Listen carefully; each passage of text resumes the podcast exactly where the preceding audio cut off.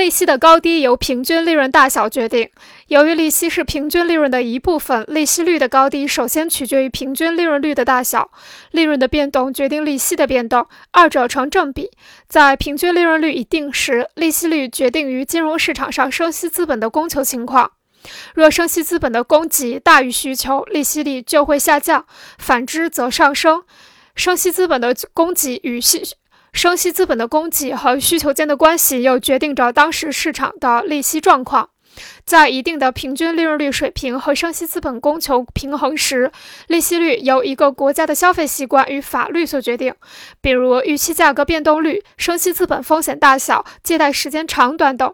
总之，必须将平均利润看作是利润的有最后决定作用的最高界限。利息率的特点在于，中等利息率在每个国家的较长时期内都会表现为不变的量。